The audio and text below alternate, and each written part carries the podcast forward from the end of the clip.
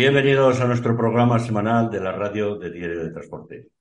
En esta ocasión tenemos con nosotros a Francisco Junca, de Juncasa Logística, una persona a la que hemos conocido a través de las redes sociales, concretamente de TikTok, en el que le hemos seguimos desde hace unos cuantos días, bastantes.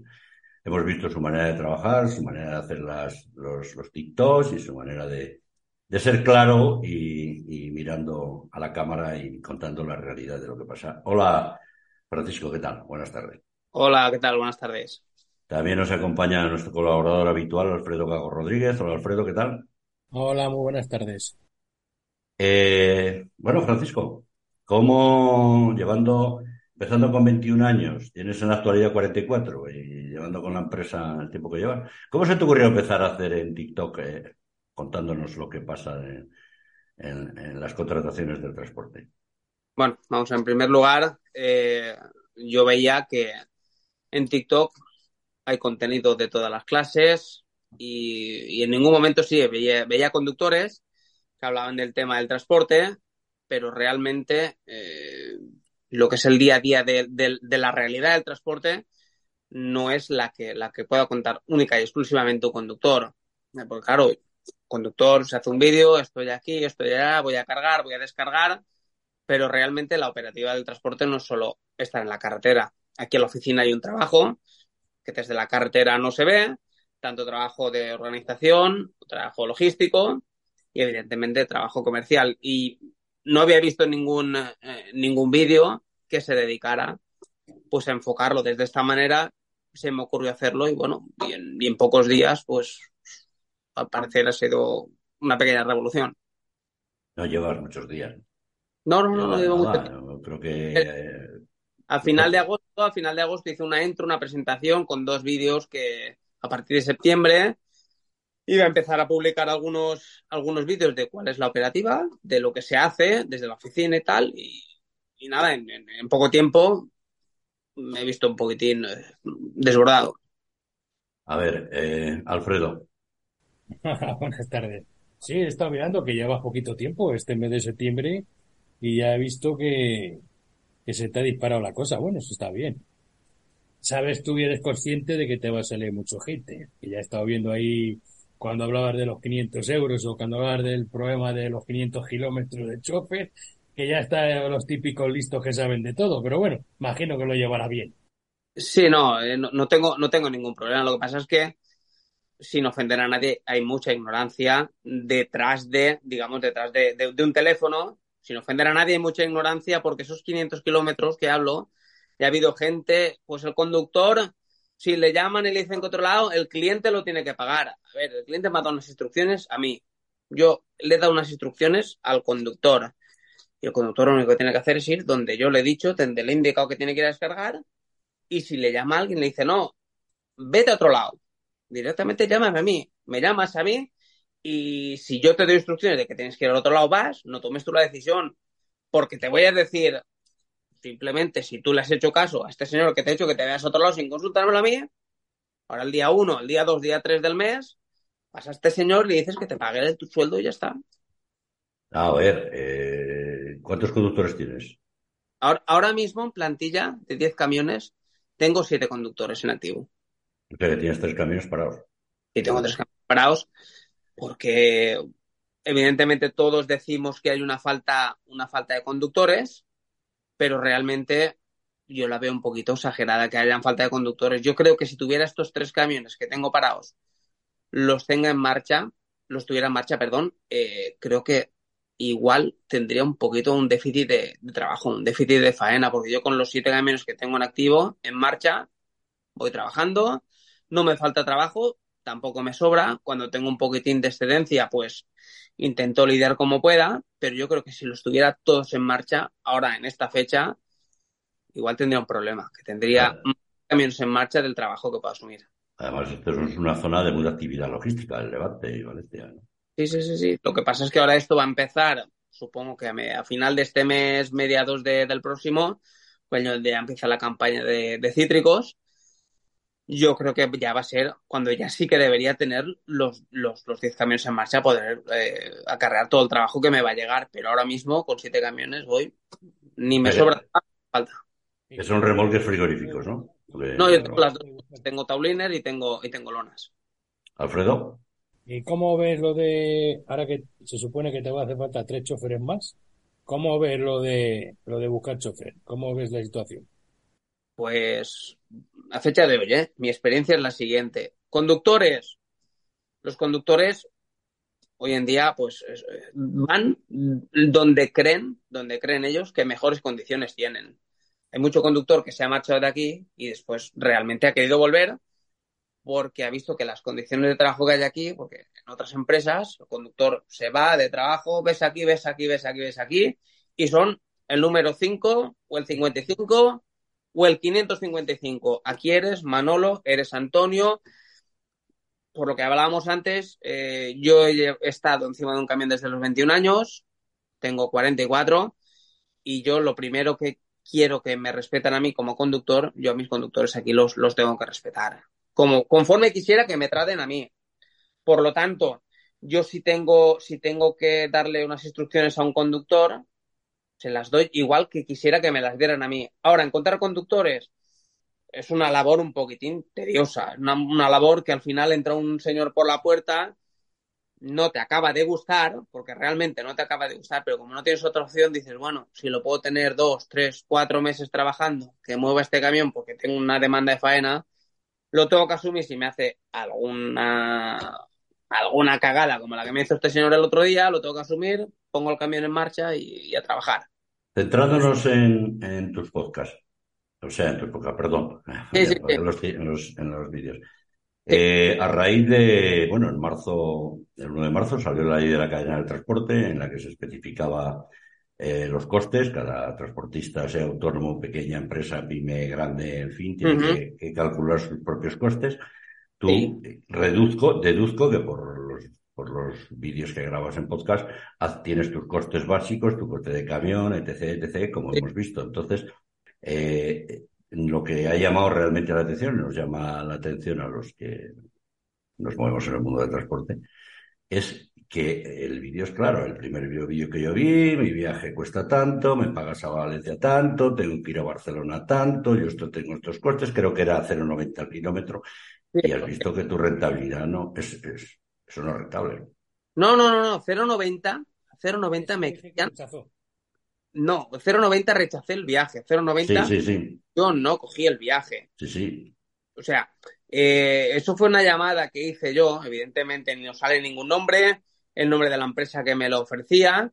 Y evidentemente mis costes los calculé. Hay un vídeo que están calculados en base a todos los gastos que tengo yo anuales en el camión, incluidos las posibles dietas durante los días. Yo calculé, creo que eran 253 días laborables con los que puedo trabajar en el camión. Yo no cuento que los, los, digamos, cuando un conductor se va de vacaciones, no cuento que va a venir otro conductor a sustituirle. Pues ya está difícil encontrar un conductor para trabajar durante todo el año como para hacer vacaciones. O sea, no lo contemplo. Contemplo que hay 34 días de vacaciones anuales para un conductor, mensuales, según una aproximación de 7 días mensuales por 11 meses, 77 días, que me salían aproximadamente unos 253 días que yo puedo trabajar el camión, puedo explotar el camión y eso me salía unos o sea, no conté ruedas, porque ruedas no, no conté, porque ruedas ya las cuento, porque no es un gasto fijo de las ruedas, es variable. Ya conté que me salían unos 250 euros de gasto fijo, tener el camión con el conductor a punto. Y no, yo me, me, me, vi detenidamente el vídeo y te faltaron costos, porque no metiste los de no, oficina. No, no. no, metiste los de oficina, luz, etc. Esos no los metiste. A ver, las, las oficinas, las oficinas son propiedad de la empresa mm, es, pago, digamos, un casa, eh, digamos que son de, de mi socio. Pero no, pero no, pero no fabricas la luz, ¿eh? No, no, ni la fabrico la luz, ni la fabrico el agua. Estas instalaciones están pagadas en la empresa, pero porque son de mi socio. Y la empresa le da, digamos, mi socio a la empresa, le pagamos de la empresa a mi socio una cantidad ridícula por tener contribución y tal pagada. Sí, me faltaban costes. También me faltó también poner el seguro de responsabilidad civil, que no lo puse tampoco. Había, habían gastos que no quise poner, pero ya directamente la gente, muchos, no cuentas esto, no cuentas lo otro, te han faltado otros otros que sí de más, en fin, eh, opiniones hay de lo más variopintas, desde luego. ¿Tú qué, ¿Tú qué impresión tienes después del paro y de, del decreto que ha sacado la ley? Lo único que falta ahora, no sabemos qué pasará con los gobiernos, qué gobierno habrá, si habrá elecciones, en fin. Hay un proyecto ahí de negociación con el Comité Nacional de Empresa, que es la de la intermediación, que bueno, me imagino que se copiará un poco, será similar a la de la cadena alimentaria. eh, estás claro en que lo que tiene que tener claro cada uno son sus propios costes. Porque ese es el debate de siempre, ¿no? No es lo mismo comprar un camión nuevo que tener un camión viejo que comprar un, un camión nuevo y empezar a ponerle extras, lo otro, lo otro, que comprar un remolque con las seis ruedas y el motor de frío que empezar. O sea, eh, cada, cada camión no vale lo mismo que el anterior. Ni vale Sí. lo mismo recién matriculado que te lo lleves a, a la nave y lo vuelvas al concesionario y le digas, oye, que no me gusta el color. Ya no vale igual. Ya Ya. ha perdido desde el día de la matriculación al día siguiente, ya ha perdido, ya tiene, o sea, tiene, tiene mucho menos valor. Evidentemente, yo hasta la fecha, yo, yo monté la empresa como, como SL en el 2015, ahora acabo de cumplir ocho años la empresa, yo a fecha de hoy, ya lo digo también en otro vídeo, no, nunca he podido comprar un camión, o sea, nuevo. O sea, irme a un, a un renting, eh, perdón, a un renting nuevo, no, no lo he visto viable, porque ya en su día me pasaban un coste disparatado. Hoy en día todavía es superior y yo con, con las últimas compras que hice, las últimas unidades, sumando una previsión de averías de 6.000 euros anuales. Esto me sale a mí una cantidad de 1.200 euros mensuales y estoy cubierto con camión y con averías. Por el histórico que llevo en averías, eh, ahora mismo te vas a hacer un renting de, de una unidad nueva y me, me han pasado precios que pasan los 1.600 euros mensuales. No, eh, yo el otro día hablando con un empresario me dijo, eh, yo antes financiaba el 1, el uno y medio y ahora no puedo financiar por debajo de un 7. Eso es, eso es. Eh, yo, yo, yo he oído letras desde los 1.700, 1.600 hasta los 2.000 euros de una, de una unidad, de una cabeza tractora. Para mí es completamente eh, inviable. Del todo. ¿Rutas que hace solo nacional? No, hacemos nacional, internacional. Mayormente el 80% del, del trabajo que tengo es eh, de exportación. ¿Y qué, qué países viajas? El, pues, de, de ahí, pues, so- sobre el 80% trabajamos Francia, muy, muy poquitos viajes a Bélgica, algún viaje esporádico a, a Italia y Alemania, pues cuando los tengo un cliente que puntualmente envía algunas zonas de, de Alemania y poco más. Reino Unido, desde que entramos en el tema del Brexit, se acabó y, y ya está. ¿Y trabajas, tienes clientes directos o vas siempre a la bolsa de cargas? Yo, to- yo de salida de aquí desde mis instalaciones, desde, desde mi zona de Levante de Valencia, todo lo que hago de, de, de nacional y exportación es todo con cliente directo. El único problema es que sales de aquí, pero cuando vas a un segundo país, o tienes algún contacto, o tienes que tirar de bolsa de cargas, y la bolsa de cargas es perder lo que, lo, lo que has ganado subiendo, vamos. Bueno, a ver, mucha gente no lo sabe, pero debería de saberlo que la bolsa de, las bolsas de cargas es como todo, es una subasta, pero a la baja. Al Sí. alza bala, al alza bala que, la carga que no coge nadie. Yo, yo he visto, yo he visto en bolsa de cargas viajes. He visto viajes que he dicho, no cargo el camión, me lo traigo de vuelta vacío a casa y, y para hacerle un favor a otro, pues que sintiéndolo mucho, yo, yo- a mí me han llegado a ofrecer París-Valencia con 750 euros. En plena campaña de cítricos, que hay mucho frigorífico en la zona de, de París, etcétera. 750 euros París-Valencia cuando estamos hablando de más de 1.400 kilómetros de trayecto. y toneladas, porque no es lo mismo cargar fibra de vidrio que cargar con Mm, 24 toneladas de, 20 toneladas de congelado. Claro, pes- te dicen, pesa, pesa poco, pesa poco, 14 toneladas, sí, pesa poco. Arrastras poco con, con- Pero bueno, en fin, yo desde luego mm, eh, casi he preferido, yo ya he adop- he adoptado una manera de trabajar de que si un camión tiene que esperar al día siguiente a tener una carga en condiciones, se va a esperar porque si voy a ganar 50 euros más en, por decirlo de alguna manera, bajando, voy a, voy a, tengo otra carga que me sea mucho más rentable, esperarme un día allí, voy a esperarme a cargarla que no bajar por, por tener prisa por bajar el camión, venir aquí y todo lo que he ganado subiendo perle- perderlo bajando. ¿no? Porque además el tiempo, el tiempo parado también son costos. Sí, sí, sí. Lo, lo que pasa es que aquí. Entonces, si dijeras, paro 24 horas, pero los costos se frenan 24 horas. Bueno, lo, la única, la única digamos, ventaja que, que si paras 24 horas, aquí, aquí siempre eh, la cadena, el, por desgracia, el último que está bajo el todo es el conductor. Y si tú le dices al conductor, días 24 horas de pausa ahí porque no tengo carga hasta mañana, sintiéndolo mucho, el camión se menea porque tú cobras todos los días. Si ya has hecho 24 horas de pausa, aunque estés fuera de casa, hay que. Hay que retornar. Hay que retornar y hay que. Y después cuando llegues aquí, pues si te quieres ir a tu casa.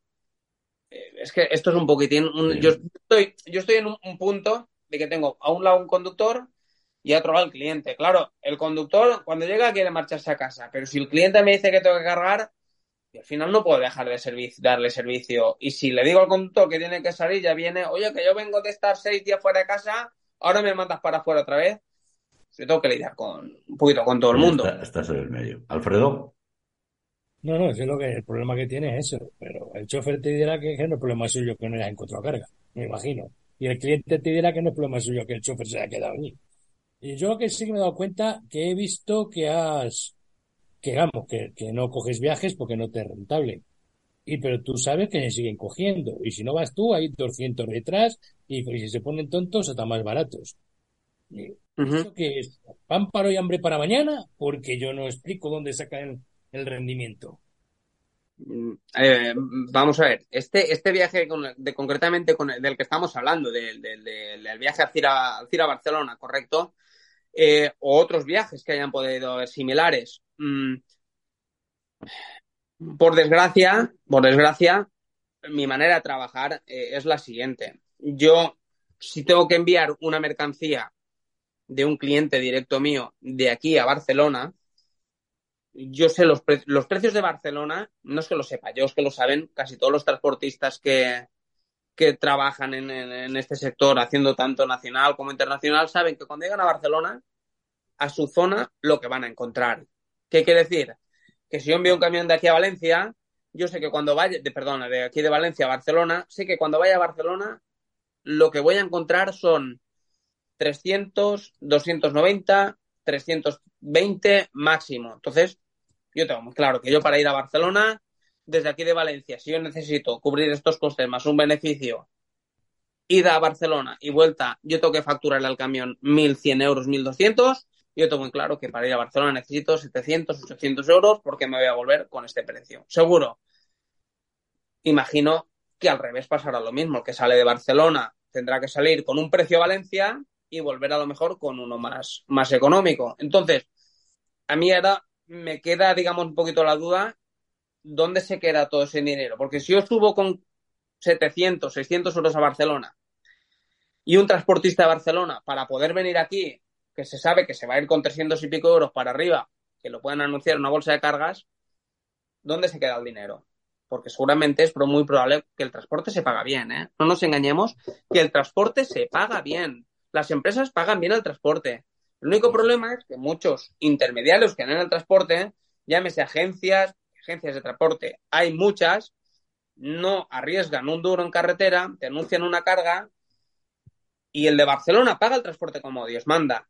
El de Barcelona paga el transporte, a lo mejor Valencia eh, o Barcelona-Valencia paga 400, 500, 600 euros y como sabemos que hay demanda de transporte desde Barcelona a Valencia, el que vende la carga te da 280, te da 300 euros al que realmente va a hacer el viaje y se mete 250, 300 euros al bolsillo tranquilamente por operar con la bolsa de cargas. Sí, operar, que, que luego, que luego no hay una, hay varias.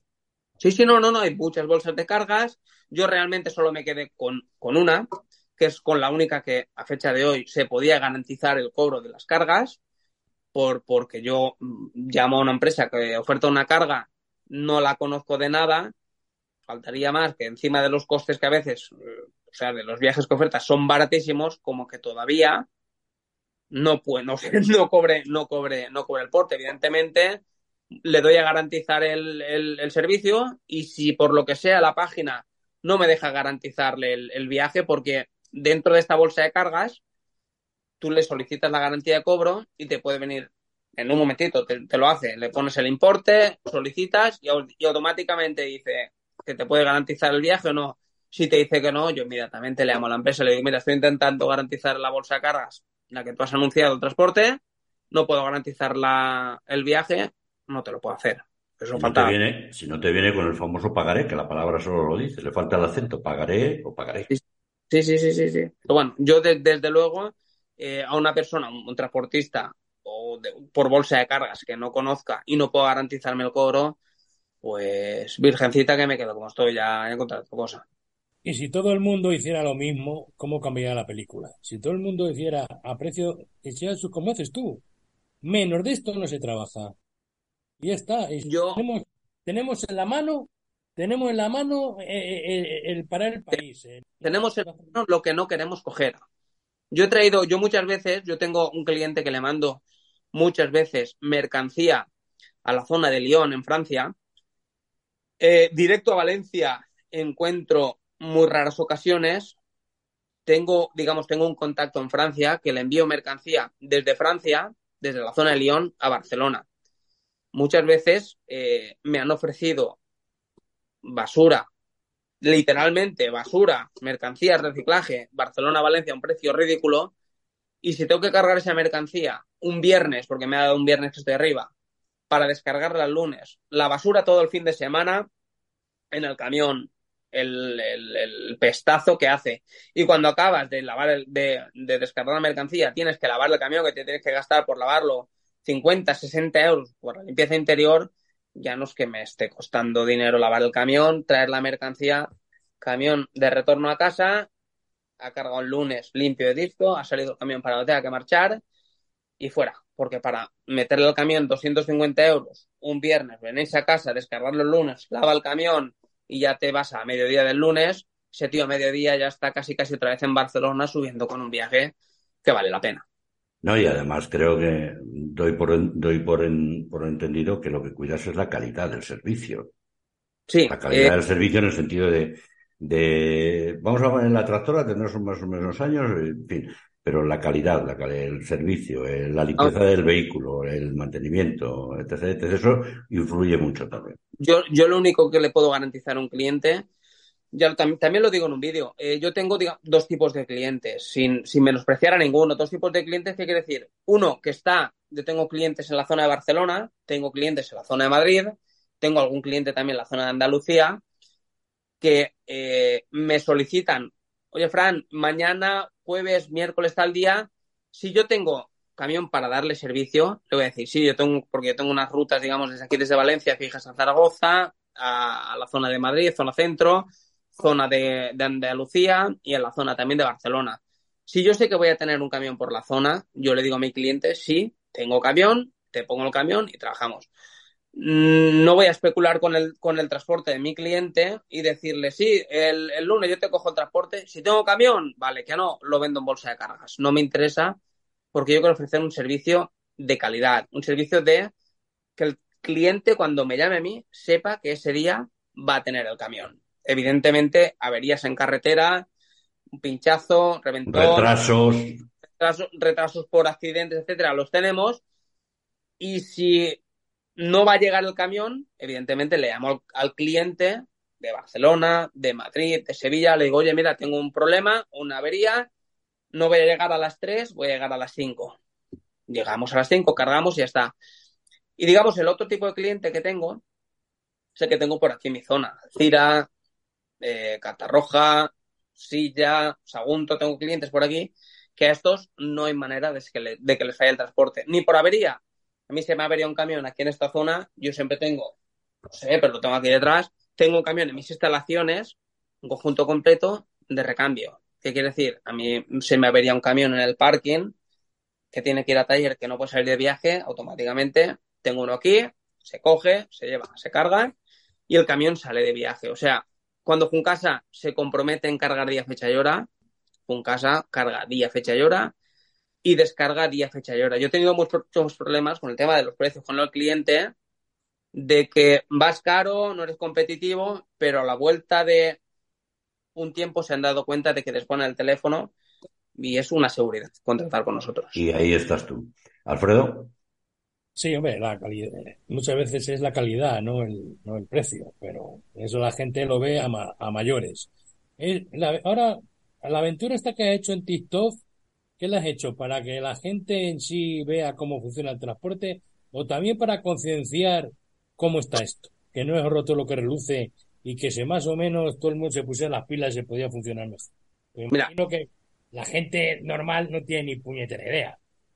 Entonces imagino que también habrá, habrá que, para que informes y también para, para valorar y sobre todo para que la gente sepa que, que, que, esto hay que de alguna manera porque estáis perdiendo dinero muchas veces.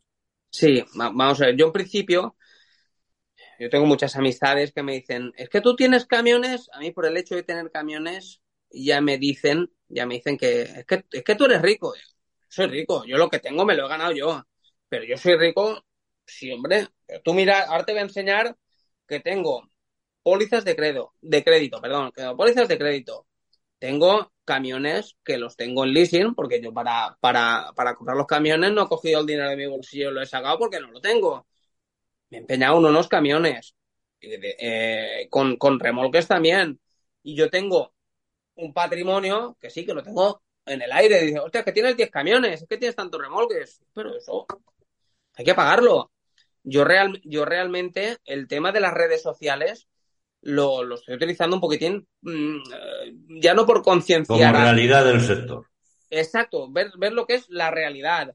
Lo que pasa es que también hay que cogerlo así con, con unas pincitas, porque si te pones a decir todo lo que realmente hay, que yo poquito a poquito iré, me gustaría, me gustaría ir a introducir. Ya irás poco a poco.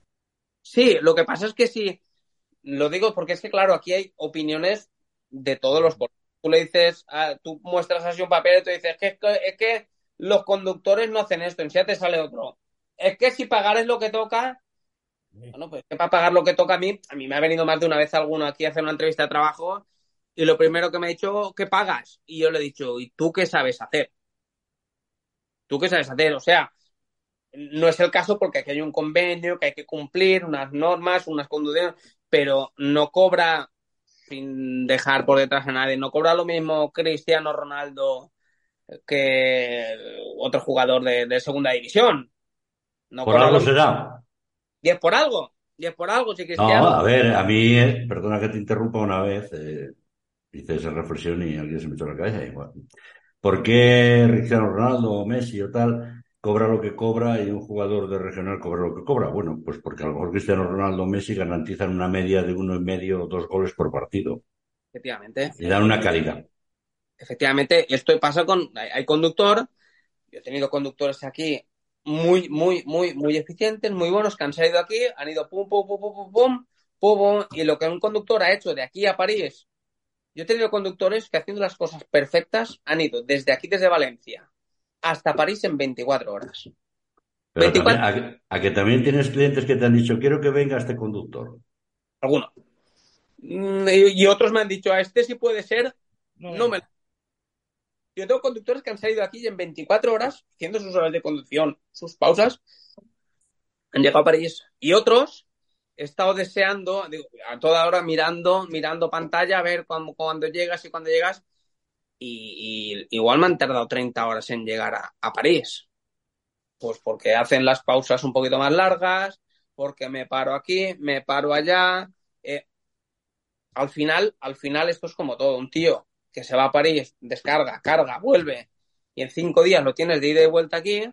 Y hay otro que para hacer el mismo trabajo tarda seis, te llega, sale un lunes, te llega un sábado, ya no puedes salir hasta el lunes por la tarde y el otro llega el viernes, ha estado hasta el domingo, el domingo ha salido para arriba y a final de mes, ya a final de mes, el tío que ha salido un lunes, te ha vuelto un viernes por la tarde, te ha salido el domingo, le he pagado el domingo, ha ido, ha vuelto, a un jueves, ha hecho, y a final de mes, ha sido 200, 250 euros más por el hecho de haber trabajado algún domingo más, estando un fin de semana en casa, pero saliendo domingo, pues al final, tío, ese de, tener una nómina a lo mejor de 3.500 euros, tiene una nómina de 3.600, 3.700 y al final el que trabaja, porque no pago ningún kilómetro, yo pago lo que marca convenio sobre dietas y tal, y al final el tío que trabaja, pues gana más dinero que el otro. Es que eh, sobre los kilómetros, mm, vamos, yo recuerdo los años, eh, conducía camiones, conocí los años en que todos ganábamos igual. ¿Qué ocurría? Lo que tú dices. Eh, en la empresa había quien hacía los viajes bien y que se los tomaba con calma. ¿Cuál fue la solución pactada por los sindicatos? Los kilómetros, la productividad. Se interpretaron como productividad. Y a raíz de eso vino el resto. Porque en realidad el kilómetro es una, en realidad el kilómetro es una productividad por el trabajo realizado. Esté prohibido o no. Sí, hoy, hoy en día no se puede, no se puede pagar, sí. No se puede, vale. Pero es un plus, es un plus como rendimiento. Los pagues a 005, los pagues a 0010, los pagues a lo que quieran. Correcto. Pero bueno, sí, lo que pasa es que está, está prohibido en el tema, en el, en el del transporte, no se puede pagar. Está prohibido trabajar, eh, pagar por Sí, lo que no hace mucha gente es sueldo base, lo que conocemos como tarifa plana, tanto al mes. Las nóminas están todas perfectas. Todo te especifico tanto, tanto, tanto, pero bueno, lo otro va como dieta o como tal. Entonces, Sí, bueno. No es eh, lo mismo salir, sueldo, base, eh, tanto de dieta nacional, tanto de dieta internacional, tanto si sales el domingo por la mañana, tanto si sales el domingo por la tarde. No sé si me explico. Eso no, eso un complemento. Eso es. Eso, eso es lo que, lo que, lo que tenemos aquí implantado, porque ya cogí una vez y y, eh, y, nada, y dije, aquí vamos a cambiar el tema de, del pago, vamos a hacerlo, aquí lo que ha marcado convenio, a la hoja, desayuno, comida, cena, pernocta nacional, los precios, una hoja, paras a comer, paras a desayunar, vas apuntando y al final de mes todas las dietas se liquidan, domingos, festivos se liquida y se paga una cantidad en horas extra, lo que se tenga que pagar, se paga y se acabó. Sí, sencillamente porque lo escrito se lee. Vamos a hacer una pequeña pausa y luego seguimos.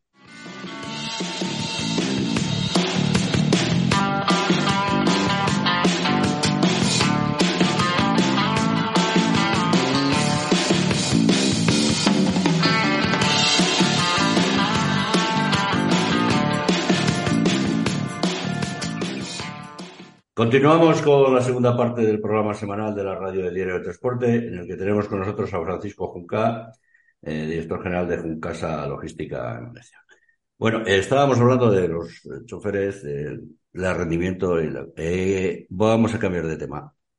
A raíz de la salida de la ley de la cadena intermediaria, de, de o sea, la ley de cadena del transporte, ha empezado todo el tema este de política de costes, etc., etc., etc., desde, desde el reglamento está claro, aplicar los cortes y tal. ¿Tú crees que se aplica adecuadamente o, o, eres más partidario, como dice alguien, de parece que volver a una tarifa tal? Eso supondría volver a una tarifa de entrada, eh, se rechazaría y tampoco da, a veces da la sensación de que alguien está pidiendo una tarifa como la de la carne o los productos agroalimentarios, que esta semana el ternero está tanto, mañana baja, o el trigo esta semana tanto, o la cebada tanto. ¿Tú crees que cada uno... Eh, el principio de decir no, el principio de... Todos estamos de acuerdo en que eh, en viajes, los viajes se hacen, pero hay que decir que no. Cada uno, muchas veces es mejor que se quede en el muelle y, ese viaje que hoy está barato, mañana subirá porque el, proveedor tiene que hacer llegar la mercancía al cliente. ¿Tú qué opinas de esto? Correcto. A ver, eh, yo creo que, que poner una tarifa por kilómetro, por decirlo de alguna manera, o hacer unas tarifas creo, que es un poquitín beneficiar a algunos, quitárselo a otro o al revés. El, por qué es porque eh, yo tengo un, tipo de camión que me ha costado un dinero, que yo probablemente con un camión que me haya costado 20, 30, 40, 50 mil euros, que para amortizarlo o para pagarlo esté dos, tres, cuatro años y tenga una serie de gastos, que ya en un, un vídeo eh, lo expliqué, tienes unos gastos diarios, fijos. Si yo tengo una unidad que es nueva, que tengo que pagarla también, o en vez de tener unos, unos, unos, unos renting, tengo un leasing operativo, con la letra me va a suponer un mayor coste, para mí el precio por kilómetro o la tarifa establecida debe ser, debe ser mayor. Por lo tanto, para algunos igual es beneficioso el, el tener una tarifa concertada y a partir de ahí cobrar, yo creo que es, es, un poquitín... Ya existieron las tarifas de obligado cumplimiento que nadie cumplía. Ya. Como famosos por eso. Sí, sí, sí, sí, sí. Pero bueno, ahí lo que pasa es que también en el mercado del transporte competimos todos con las mismas armas. Ahí. No, no, no, porque eh, hay gente que está módulos, otra gente está estimación, otros autónomos los tenemos a estimación directa. El que está a módulos un viaje que, que pagan de él o que cobra él 300 euros, vamos a poner números redondos, que cobran de un viaje 1.000 euros masiva, el señor cobra 1.200 euros, 1.200 y pico euros por el viaje y él iba al señor, va al bolsillo y se lo queda él. Es un beneficio para él. El que esta estimación directa tiene que soportar uno y va a repercutir otro y liquidar, digamos, eh, la compensación. ¿Qué quiere decir? Que uno está trabajando por un precio masiva y va todo el dinero, los 1.200 euros a su bolsillo, y el otro solo ingresa 1.000 euros por el mismo viaje entonces no puede tener, no puede, no, la competencia no, no es igual para uno que para otro con el mismo camión. Con lo cual volvemos al mismo régimen fiscal, pero el mismo régimen fiscal ya no en España, sino también en Europa, que bueno, ya sabes que la Comunidad Europea está, al final acabará haciendo una armonización fiscal.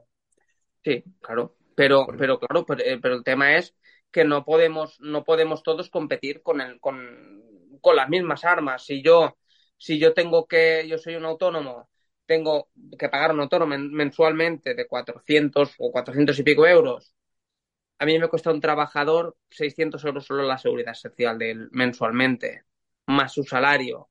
Claro, yo soy autónomo y tengo un salario de 2.000 euros por ser conductor y con 2.000 euros me apaño, pero es que a mí un conductor me cuesta la seguridad social, me cuesta también su salario base, me cuesta sus dietas si hace alguna pernocta o si hace alguna hora extra, que todo eso se lo tengo que pagar, y al final yo estoy pagando una nómina de más de 3.500 euros mensuales y un autónomo a lo mejor ese trabajo lo hace con menos dinero.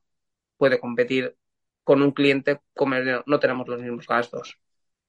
Y bueno, y también el autónomo tampoco, tampoco puede jugar en la regla, en la, en la línea en la que juegan empresas medianas grandes, en que entran ya con un volumen de clientes y tal, porque el autónomo del cliente fijo, le hago un viaje semanal, ese ha desaparecido, desgraciadamente.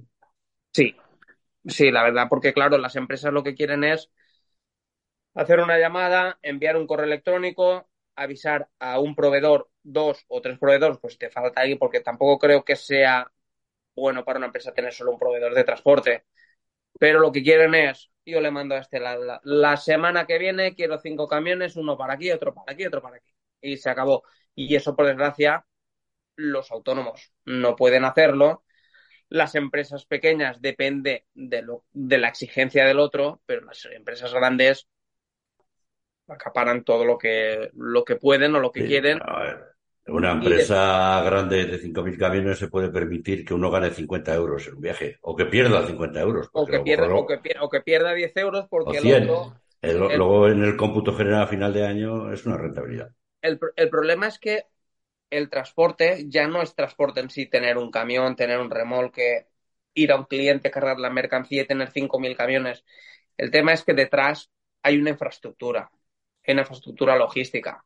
Hay empresas que tienen los camiones para dar servicio, pero donde realmente ganan dinero es con la logística. Que se van a una empresa, tienen un tender, fletan un cliente, que le cogen toda la mercancía, se la llevan a sus almacenes allí en sus almacenes les almacenan la mercancía, que vale un dinero, se lo cobran al cliente y después sale la mercancía a los distintos puntos. Entonces contratan una empresa muy pequeña o un autónomo que le dan viajes con una seguridad de un trabajo estable de ida y vuelta, pero realmente el dinero está dentro del almacén. En la, manipulación de la mercancía. En la manipulación.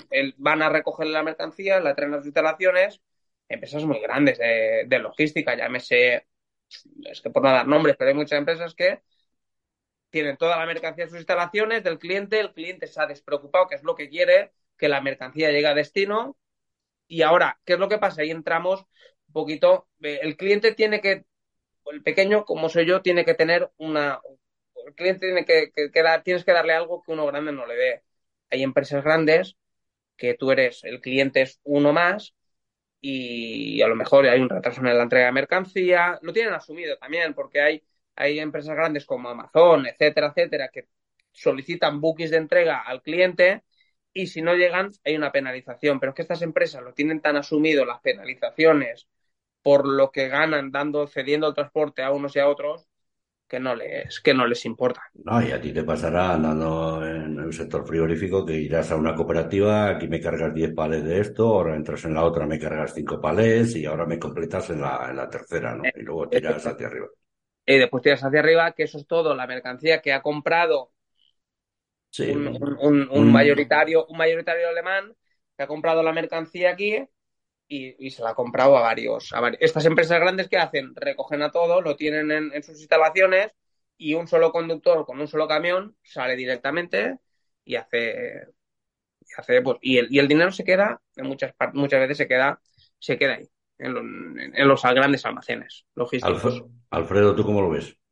Eh, yo trabajo una empresa parecida a la tuya, somos seis camiones, pequeñita, y a futuro, bueno, no digo presente casi, pero a futuro tú ves que estas empresas como la tuya, medianas, pequeñitas, tienden a desaparecer. Porque claro, estamos hablando de que ahora todo se globaliza. Las grandes, las grandes compañías, las grandes no sé todas estas, que cogen todos los transportes, ¿sabes? Tú trabajas con cliente directo, que es el que más o menos te da de comer. Pero llegará un momento en que esas van cogiendo, van cogiendo, van cogiendo, y llega un momento que le van a hacer un precio más barato que el tuyo, porque pueden hacerlo, y al final va a ser todo subcontratado. ¿Tú piensas que de aquí a unos años va a haber empresas como la tuya? Sinceramente, ¿eh? A ver, sí, no, a ver, sinceramente yo creo que el cliente que tenga una demanda de, digamos, de, de transporte, como, como lo que pueda tener yo, que yo tengo clientes que les cargo dos, tres, depende de temporadas, tres, cuatro camiones, otros que les cargo uno a la semana, otros que cargo semana sí, semana no. Yo creo que eh, eh, a las empresas grandes, estos clientes de cargar un camión semanalmente, dos camiones semanalmente, uno cada 15 días, mm, o sea, no, no, les interesa a ellos. No, no, no de, momento. sí, sí, ahora, ahora, ahora mismo, ahora mismo, ¿no? Entonces, en un futuro, en un futuro, yo creo que en un futuro directamente eh, lo que es el transporte internacional, yo creo que va, eh, los transportistas pequeños vamos a tener que adaptarnos a alguna otra cosa, porque, porque va a venir todo el tema este del, del corredor del Mediterráneo, va a ser mucho más rentable enviar la mercancía en tren que encima de un camión, a no ser que sea algo urgente que tenga que ser ya de ya para allá. Y en el corredor del Mediterráneo, ¿quién va a entrar? las empresas grandes que van a, a, meterse ahí ¿eh? y van a, digamos, a fletar todo lo que es el mercado desde aquí, desde la zona de Valencia, Murcia, Alicante. O sea, van a ser ellos los que van a apostar por meterse ahí y enviar la mercancía de aquí. Van a tener una sede donde vaya el tren, llámese Luxemburgo, llámese donde sea, allí va a bajar la mercancía allí y de allí la van a entregar. O yo creo que el transporte internacional no estoy hablando de un año ni tres, pero igual, que creo que de 15, 20 años, por carretera va a desaparecer mucho, mucho camión de la carretera por, por el corredor del Mediterráneo cuando esté terminado. Sí, no, y al final ahora lo que cuenta es la inmediatez. Todos recordamos los años en que se almacenaba ya para Navidad, eh, empezaba ahora en octubre y ahora mira cómo va. Lo que quieren, lo que quieren el día Nochebuena en las tiendas tiene que estar a las a las 5 de la mañana en el almacén. Eso es. Eh, eh, a, nivel de peajes, ¿qué circular? Por ejemplo, subir Barcelona a peaje o ya cuando, cuando entras en Francia sabemos cómo está. No son obligatorios los peajes, pero es recomendable la circulación por, por autopista, etc, ¿Cómo lo ves el tema? Este? A ver, yo, yo, tengo, yo tengo muy claro de que, de que eh, yo le paso un precio al, al, al, al cliente y yo no, no des, a ver, yo hoy en día las carreteras nacionales, vamos a subir a, Barcelona y desde antiguamente dejábamos la autopista en, en, Sagunto, la dejábamos en Sagunto y ya tenías que bien, o, como mucho te ibas por la autopista por el viaje hasta Castellón Sur, que ahí dejabas la autopista y por Nacional, Tarragona, etcétera. Si ahora todo el mundo debe de volver a la carretera nacional, esa carretera nacional ya le han hecho unas modificaciones una obra unas obras que las va a hacer casi inviables para volver a ellas, porque igual que antiguamente íbamos, yo recuerdo cuando íbamos en el camión, eh, de aquí a Teruel estábamos hasta Segorbe, poco más, teníamos autovía, y de Segorbe hasta, hasta mm, ya lo diré, eh, ah, pasado Cariñena, de, no recuerdo. Pasado Cariñena. Hasta la Almunia Doña Godina, por ahí. Sí, no, no, no. Em, bueno, justo antes de llegar, justo antes de cuando nada más pasabas Cariñena y Calamocha, pasado Calamocha, era todo carretera nacional. Si aquello hubiera sido un peaje y tuvieras que, o te mandaran por peaje por ahí que fueras por la nacional, sería prácticamente inviable por la cantidad de redondas que han puesto. El asfalto está descuidado, pues, con, la, con la nacional, con la 340, que es la que subía a Barcelona, estaría completamente, yo creo que inviable volver a, volver a ella. Ahora, que lo vuelven a poner de peaje, mm, yo tengo muy claro lo que tengo que hacer. Si a mí me cuesta de aquí a Barcelona, me va a costar 40, 50 euros, yo lo tengo que repercutir en el servicio. Sí, bueno, también puedes desviar por ahí por la CV10, por el aeropuerto Castellón, allá Sí, sí, bueno, hasta hasta, hasta Torreblanca. Torreblanca. Pero para acá ya no es igual, ¿eh? Dirección Valencia no es igual.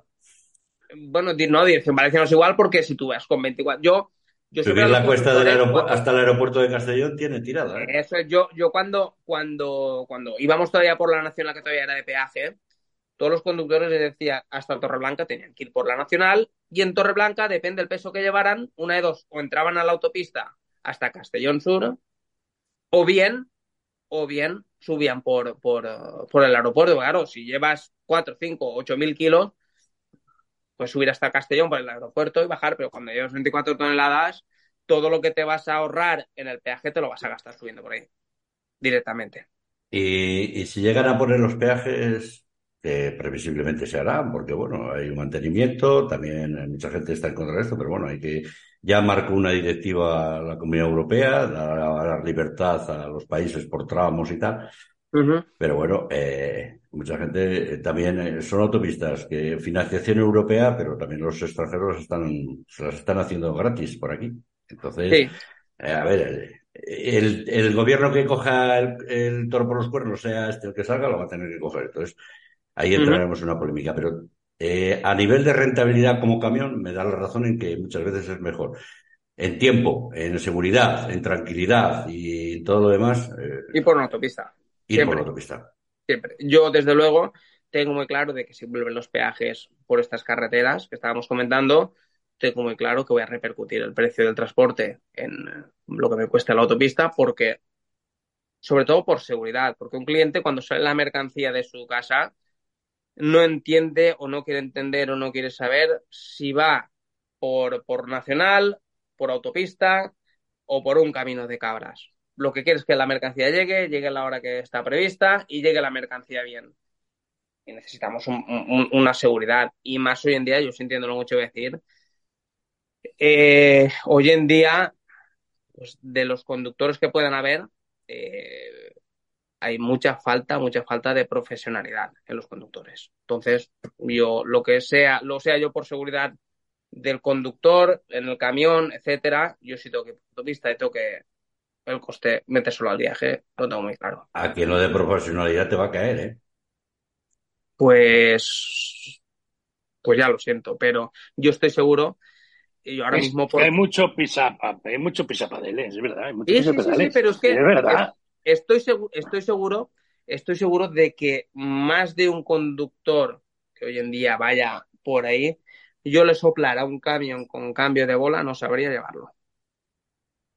Ya no hablamos de un ZF-16. No, no, no. un cambio de bola. Aunque sea solo con una tecla. y, como, no, y como no haga doble embrague, que no le pueda, que no lleve el sincronizado en condiciones y haga doble embrague y le pueda entrar las marchas, no tiene narices. Porque aquí más de un conductor a mí me pide mi trabajo. Los camiones son automáticos. O sea. Bueno, pero el automático tiene una función que es manual, ¿eh? Sí, sí, pero no hay que embragar. lo sé. Hay que cambiar a tiempo, hay que cambiar a tiempo.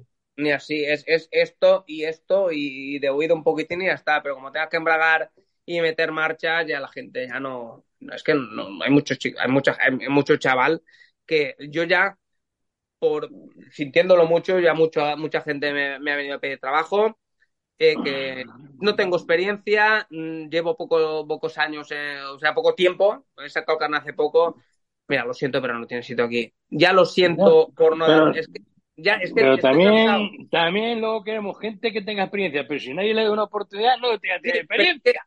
sí, pero es que da muchas oportunidades. Y cuando ven la realidad del camión, el tiempo que tienes que estar fuera de casa, Ah, no, no, no, a mí no, no, no me gusta. O cuando los has enseñado, enseguida. Pero tú, yo creo que Francisco lo que se refiere. aprenden, aprenden y cuando ya saben la ruta, saben todo y ya eh, se te van. Pero, Eso ya me apaña. ¿por qué, pasado ¿por qué, ¿Por qué no hay un relevo generacional que se dice? Porque porque vamos a ver, yo la mala imagen que se da, eh, la gente no, no, no, estamos, y aparte de eso, yo creo que tú te refieres, perdona, yo creo que Fernando eh, Francisco, perdón, se refiere al que entra por la puerta y se le ve que tiene madera. Sí, bueno, al que, al que tiene ganas de aprender, aprende, y si se va en un año, dos años, en tres años o en seis meses, pero el tío te quiere aprender y ha puesto interés. Pero, ¿por qué, por ejemplo, no hay, lo que estaba diciendo, no hay relevo generacional? Yo es que hoy en día me niego, ya sintiéndolo mucho, después de ocho años que llevo como empresa, me niego a enseñar a nadie, una por lo que ya he dicho, y otra porque yo, yo recuerdo, yo eh, cuando terminé la EGB, cuando terminé la EGB, eh, yo le dije a mi padre que yo no quería estudiar, que a mí me, los camiones, esto, lo otro, con 15 años, y mi padre me dijo, ¿quieres camión? Y me llevó a una cantera donde estaba él con un camión y yo me enseñé a conducir con un Barreiros. Yo me enseñé a conducir con un Barreiros. Iba por la cantera, dando tumbos por la cantera, etcétera, etcétera, etcétera, y cobraba esto al mes. Cero. Cero. ¿Qué es lo que pasa? Que hoy en día pero tampoco es eso, tampoco tener no, no, no, no, no, por el, por el tiempo, cuando ya, cuando ya, cuando yo ya me enseñé a conducir por la cantera, que yo ya iba con, con, como casi como un tío más, entonces me empezaron a pagar algo. Entonces, ¿qué es lo que pasa? Que hoy en día no puedes tener a ningún chaval para enseñar, porque yo perder mi tiempo para enseñar a un chaval, tener que pagarle una seguridad social, que es obligatorio, tener que pagarle un salario, que es obligatorio, y estar perdiendo mi tiempo y perdiendo dinero con, el poco interés que tienen muchos chavales de trabajar y después cuando ya se enseñan o no, cuando a lo mejor uno se enseña a uno y le dices, oye, esta, toma viento que aquí no te necesito porque, o cuando se enseña a uno que ya sabe algo, en sí te dice, hasta luego, pues, pues ¿por qué no lo que, porque, porque la gente no Lo que hemos hablado muchas veces, que tiene que haber una especie de contrato de aprendiz. Sí. Que te diera facilidades al empresario y también para que pudieras meter a alguna persona que, que aprendiera el oficio con otra persona, que no te repercutiera mucho, pero vamos, tienes que pagar, pero que tuvieras unas ventajas, aunque sea fiscales, de alguna manera, pero. Hola. Que dices tú, tienes que pagar a un tío como un profesional sin saber. Eso es. y, pues y, que te, y que no te, que no te quedes sin camión. Eh, sí, eh, pues exactamente, que aquí, aquí me han entrado por la puerta algunos sin experiencia, o, con, o diciendo, porque aquí, no, aquí nunca me entra, porque yo primo mucho en un conductor, lo primero que sea sea el tío que venga y me cuide el camión, porque si después algún conductor puntualmente tiene que coger ese vehículo, me han dicho conductores, yo el camión de este no lo cojo, que es, un, es, un, cerdo, punto, es un cerdo, y no cojo el camión de él, porque yo aquí todavía no he, no he visto ninguno que venga a pedirme trabajo que diga, yo soy un cerdo en el camión, yo eh, tal, eh, o sea, aquí todo el mundo cuando entra a trabajar, yo soy bueno, yo soy profesional, no te vas a arrepentir, no, aquí nadie habla mal de, de él mismo. Y después ves la realidad y, yo he tenido que, a mí me ha costado dinero decirle, oye, te, o sea, ni me has trabajado como toca, ni me has dado a ganar dinero, tira, tira, vete a tu casa, vete. Y claro, y como el problema es que hay tanta demanda de conductor, están aquí dos, tres, cuatro meses, están en otra empresa dos, tres, cuatro, cinco meses, van rodando empresas y, ya está. Y cuando llega mayo, junio, me voy de vacaciones julio, agosto y parte de septiembre, que, hace calor, la cervecita, la playa y, en septiembre ya trabajaremos. Y como se gana dinero, porque no creo que mm, se gana dinero, porque yo estoy ventilando nóminas en bruto de entre 6.600, 3.400, 3.200, 3.500.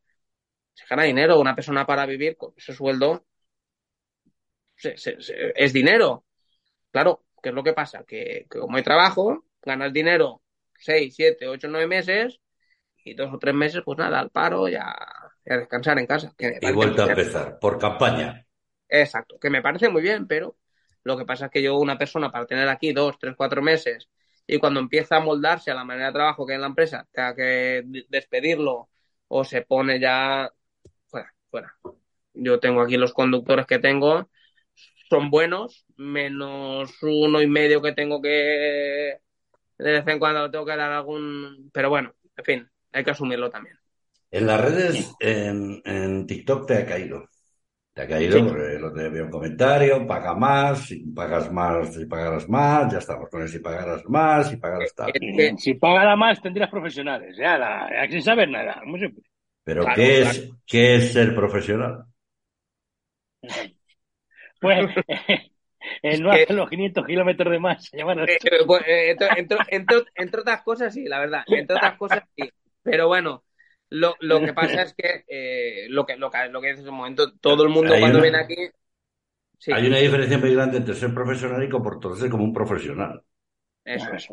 Eso es, sí. Lo, lo que pasa es que aquí nunca ha venido ninguno diciendo, no, yo voy a rascar el camión, yo no sé ir, no, sí, yo he hecho, yo he hecho, yo he hecho, y después cuando empiezas a ver el trabajo, que les dices, hace, yo porque tengo, tengo algún vídeo previsto de, de hacer en TikTok también para, mm, de algunas cosas, de algunas cosas que dentro de la cabina hay conductores que no saben. Y ya lo, si seguís un poquito el, tema, yo tengo un vídeo previsto de hacer de que hay gente, y ya lo explicaré cómo es, hay una manera en el camión que, que desde dentro de la cabina puedes dejar desfrenar el remolque solo, dejando la cabeza tractora frenada, sin bajarte del, sin bajarte del, del, de la tractora. Hay una manera.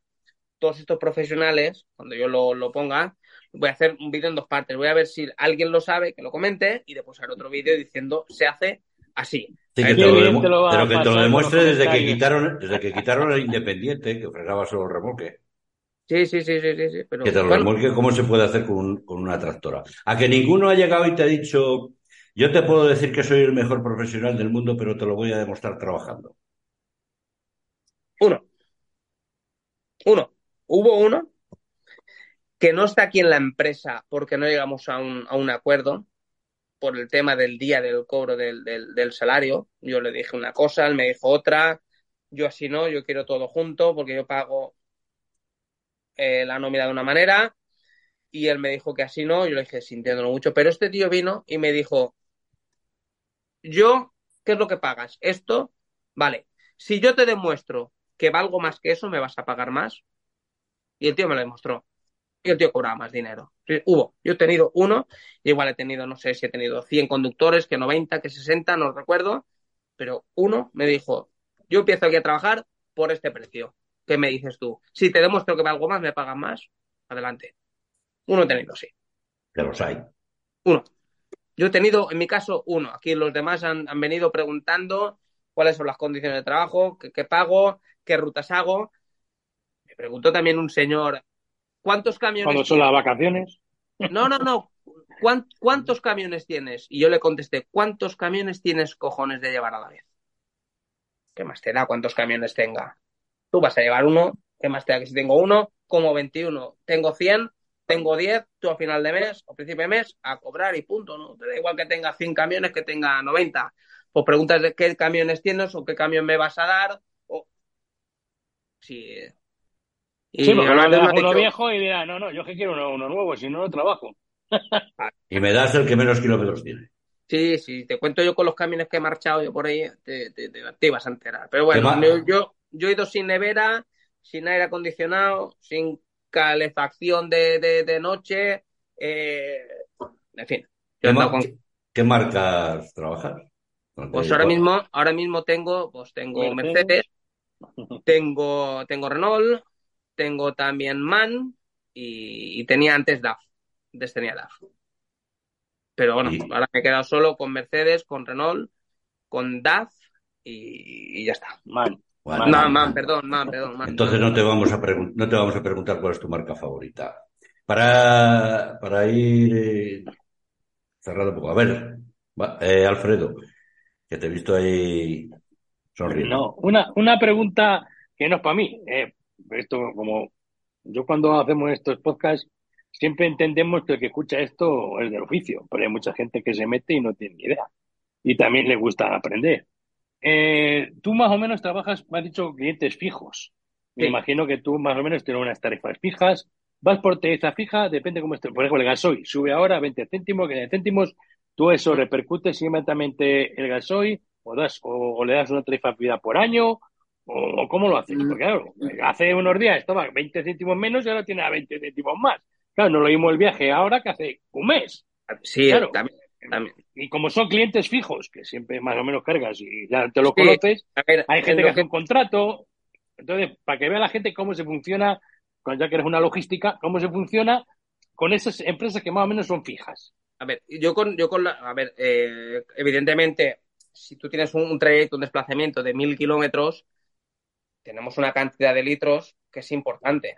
Estamos hablando de que si ponemos un consumo aproximado del 30%, vamos a gastar 300 litros, por ejemplo, desde aquí a, Lyon, haciendo mil kilómetros, si, si el gasoil, si hay una diferencia mínima de céntimos, 2, 3, 4, 5 céntimos, estamos hablando de que 300 litros, 5 céntimos, no es mucho dinero. Pero ya cuando se me, yo cuando veo que, que, se me ha subido un 5%, un 4, 6, automáticamente aviso al cliente, oye, el gasoil está subiendo, tengo que repercutirte, eh, pero por, por 20, 30, 40 euros, ¿me vas a subir 20, 30, 40 euros del viaje? ¿Qué reportas? ¿En base o vas o No, a ver, yo tengo, yo tengo, yo soy, yo soy asociado de una, o sea, yo soy socio en una gasolinera. O sea que nosotros el, el, el, gasoil lo ponemos a precio de coste de la gasolinera. Dejamos, dejamos un céntimo por, por, por, por transportista a, lo que es el coste por tener un poquito para cubrir los gastos y la estación de servicio está abierta al público. O sea que cualquier, cualquier, eh, cualquier utilitario puede venir allí, repostar y marchar. Toca esto los palos.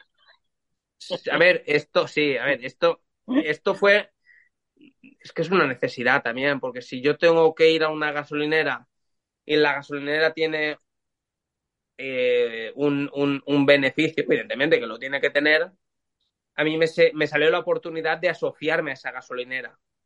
Vengo a referir, yo, yo el gasoil lo pongo a precio, digamos, a precio de prácticamente de coste. Dejamos un dinero para las instalaciones, pero yo mm, en, eso sí que tengo una, un poquito una ventaja, que es como si fuera una, gasolinera que yo fuera allí y repostara el camión al precio que me, me cuesta. Entonces, cuando sí que hay una variación un poquito más, más sí que le digo al cliente, oye, ¿me vas a subir por esto? Pues si quieres lo pierdo yo directamente. Entonces ya un poquitín, sí que los viajes más cortos ya sí que soporto un poquitín más la subida, porque un viaje corto desde Alcira a, a, a Silla, a Valencia y tal, que estamos hablando de 40 kilómetros, pues por no. no. no, no, me paro, no me paro a, no me paro a decirle al cliente, pero ya si son un viaje que, la diferencia igual son 40, 50 euros, sí que le digo, oye, un gasto un poquito más elevado, hay que revisarlo. Evidentemente, esto es una moneda de doble filo. Yo creo que soy lo suficientemente legal para cuando baja volverle a ajustar el precio a, a conforme lo teníamos. A nivel de, a nivel de empresa, ¿formar parte de alguna asociación? ¿Estás eh, como independiente? No, no, no, no. Yo, yo, yo pertenezco a, digamos, estoy asociado con, digamos, eh, se llama River Cost, que es, eh, somos, no sé si somos 150 o 160 transportistas, todos unificados ahí, que digamos tenemos una central de compras. No, me refería, me refería a nivel asociativo de asociaciones, de Federación Valenciana, etc. No. Ninguna, ninguna. asociación empresarial. No, ninguna, ninguna. Bueno, pues vamos a ir ya terminando. ¿Algo más que quieras decir, que nos tienes que que creas que seguramente te caerá por todos los lados? Aquí tienes la radio de Diario de Transporte y nos tienes a nosotros para, para no, sí, sí. En TikTok le caerá de todo, no te preocupes. Bueno, sí, acostumbrando. A ver, eh, eh...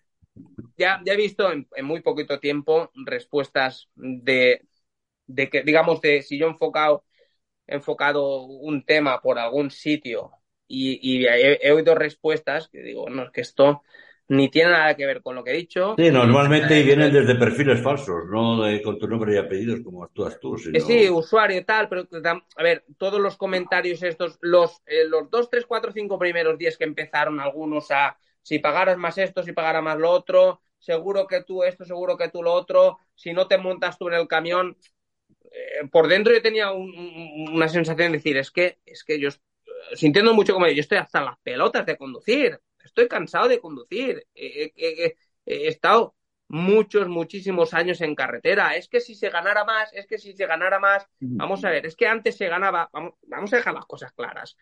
Antes no se ganaba más dinero que ahora. Antes se trabajaba mucho más. Te lo ganabas y punto. Antes te lo ganabas. Tiraba los discos por la ventana. Efectivamente, yo he tirado más discos en la ventana que Chimo Bayo ha puesto en el plato. Y, y se acabó. Pasa que yo, yo antes hacía una media de, de 18, de 18 a 20 mil kilómetros mensuales, y hoy en día el que hace 13 mil kilómetros ya ha hecho 13, 12, 14, está haciendo muchos kilómetros. O sea, estamos hablando que hace una media de 4 o 5 mil kilómetros mensuales más. Eso se pagaba y eso valía dinero. Que, que antes se ganaban 500 mil pesetas. Yo tengo nóminas de casi 500 mil pesetas de cuando yo empecé. Pero pasa es que yo salía de Berlín y de Berlín a Valencia habían 30 horas y las mismas de aquí para allá, y yo iba semanalmente 10 horas, 10 horas, 10 horas a Berlín, ida y vuelta, y a la semana estaba. Y hoy en día para hacer un viaje a Berlín necesitas 8 días mínimo desde Valencia. Y yo iba todas las semanas a Berlín, subía arriba de Londres todas las semanas y bajaba. Pero es que vivir en el pasado y vivir en el yo hacía y yo ganaba y yo tal no soluciona nada. No, Tenemos que pensar en el hoy y el mañana. No, yo no quiero solucionar nada con el. Con el no, me refiero a la persona que dices que yo ganaba, es que yo ganaba. Todos podemos enseñar nóminas de. Pero, pero mira, pero mira. Y el índice de vida que había entonces, el precio que tenía el gasoil, el precio que tenía la. Pero mira las horas y mira las horas y los kilómetros que hacías. Saca tus horas y tus kilómetros con lo que haces ahora y seguramente ahora mm, no estarás bien pagado a lo mejor, pero realmente es mucho lo que ganas. Pero que si tú tuvieras un cliente de aquí a París, que te llegaras en el sitio y en el mismo sitio te dijera, ahora en el mismo muelle te voy a cargar, vas a bajar para abajo otra vez. Y cuando llegues a Valencia te dice, ahora te voy a cargar para arriba otra vez. Tú programas ese viaje, ese conductor y hacía muchos kilómetros. Porque en aquellos años también íbamos, no íbamos todos por autopista.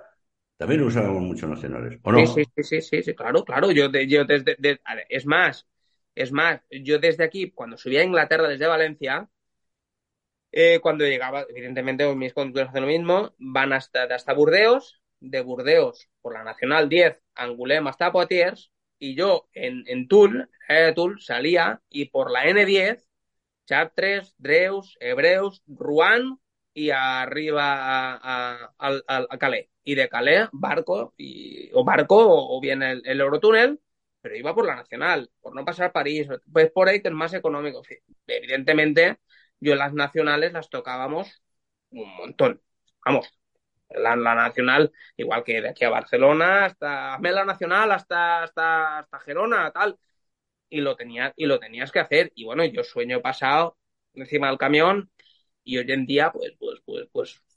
lo importante es la seguridad ante todo. Sí, pero bueno, antiguamente era tira, tira, tira, corre, corre, corre mm. y, si te... Bueno, pues tampoco es eso, ¿eh? Tampoco sí, bueno, yo sí, yo sí, que me ha tocado, ¿eh? Antes, antiguamente... Una, una, mala, una, una cabezada puede costar mucho dinero. Sí, no, pero que a mí, yo desde luego he pasado mucho sueño en carretera. Dinero y, y, y, salud. Sí, pero, pero no, no, no, lo contaba. Decía, tengo que llegar, tengo que llegar, tengo que llegar. Y, y, es más, a mí me ha llegado a decir, bueno, si llegas aquí mañana por la noche para de que te descarguemos el camión y cargar, ahí hay 25.000 pesetas.